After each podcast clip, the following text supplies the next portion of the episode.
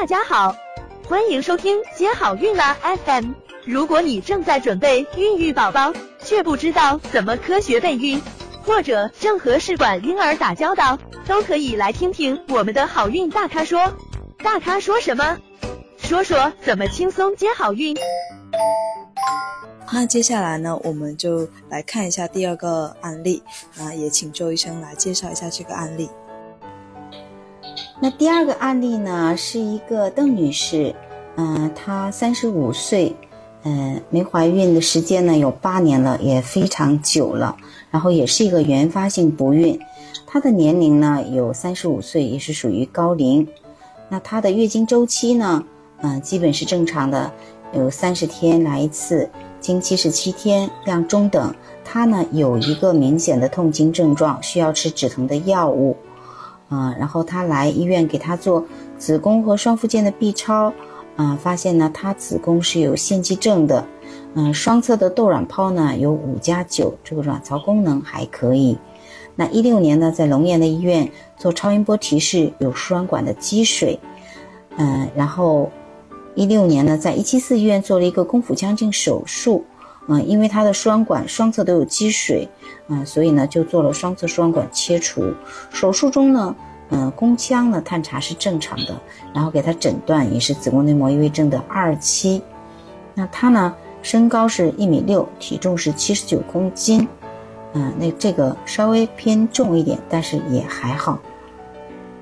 那接下来呢，我们看一下是如何给他进行治疗的。他在一六年。嗯，做了这个双侧输卵管切除手术呢，医生就建议他做试管婴儿，所以呢，他就很快就来到我们医院来看诊，然后给他检查他的卵巢功能 M H 一点一七，嗯，这是一个偏低的一个状况，他的 F S H 七点二七，L H 三点七二，嗯，这个 F S H 和 L H 的比值呢，嗯，接近于二，那属于一个卵巢功能下降的一个表现。那泌乳素呢？二十一，睾酮是零点四六，E2 是五十五，这些大致都是正常的。然后他的这个空腹的血糖，嗯，五点七五，空腹的胰岛素是七点四六。他的两小时的血糖呢，第一次来是八点一七，嗯，胰岛素是六十六。那他刚来的时候是属于一个。呃，糖尿病前期，也就是一个血糖偏高的状态。那经过饮食运动调整之后呢，他的血糖就逐渐降下来了，就两小时后的血糖降到五点二一，胰岛素降到二十六，是个正常的状态。那这个时候呢，就给他进入了这个试管的周期，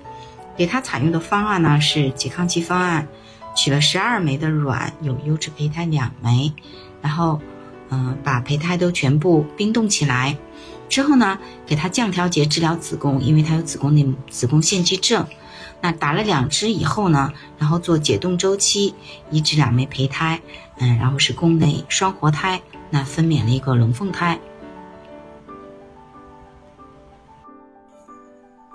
那在刚才的分享中，周医生说，这个邓女士她不仅有子宫内膜异位症，她同时还有子宫腺肌症。那么这里我们也来请教一下周医生，这个子宫腺肌症它是一个什么样的疾病？它跟子宫内膜异位症有什么关系，或者是对孕育会有产生什么样的影响吗？在国外啊，这个子宫腺肌症。嗯，早已经从这个内膜异位症中划出作为一种独立的疾病，但是国内的很多专家都认为啊，这个子宫腺肌病虽然说和内膜异位症的病理生理基础可能有所不同，但是呢，这两者有一个共同的一个发病机理，就是同样都是由于子宫内膜异位引起来的，而且呢，常常合并存在，所以呢，治疗的用药呢也是类似的。所以呢，这个腺肌症和内膜异位症呢，实际上是有密不可分的内在关系的。嗯，所以我们看看这个人，实际上他就是一个子宫内膜异位症合并腺肌症的状况。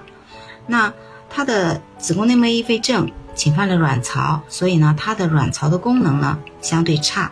但是子宫腺肌症呢，又会影响到子宫内膜的容受性，所以呢，呃，给他是采用的一个拮抗剂的方案。然后之后呢打了降调针，来让这个子宫腺肌症呢相对缓解一些。这个时候呢再移植胚胎，从而呢提高它成功妊娠的机会。那所以说这个子宫腺肌症其实跟子宫内膜异位症它的一个发病的原理有相同的部分。那所以周医生是给他用了一个拮抗剂的方案。这里的话跟刚才那个案例的常常方案是不同的，所以我们也想呃和您请教一下，这个常常方案和拮抗剂方案它们有什么不同？嗯，这个常常方案啊。嗯，它是在月经的第二天或第三天打一个长效的一个支链二十 A，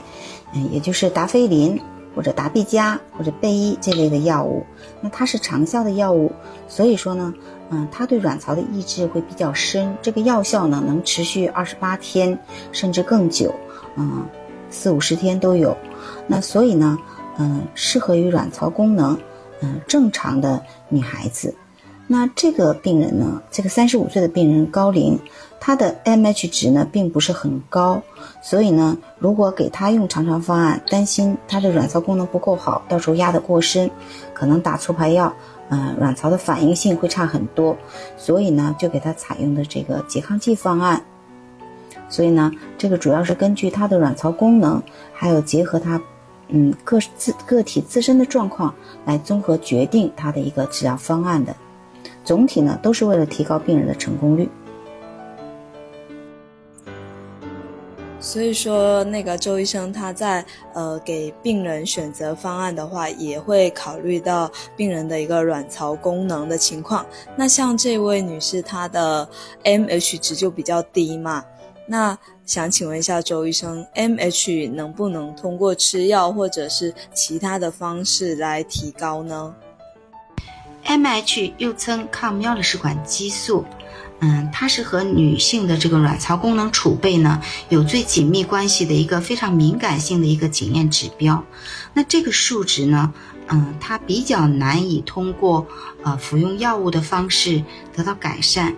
嗯，我们如果说是女生卵巢功能没那么好的时候，呃，我们只能通过提高卵子的质量。当然了，呃，你也可以通过饮食、运动的方式调整自己的状况，改善自己的血液循环。那这个时候呢，你虽然说 MH 值没有明显的变化，但是你的窦卵泡的数目却增加了，那卵子的质量呢也会提高，这同样会提高你自然受孕。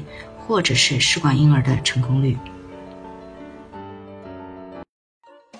想了解更多备孕和试管的内容，可以在微信公众号搜索“接好运”，关注我们，接好运，让怀孕更容易。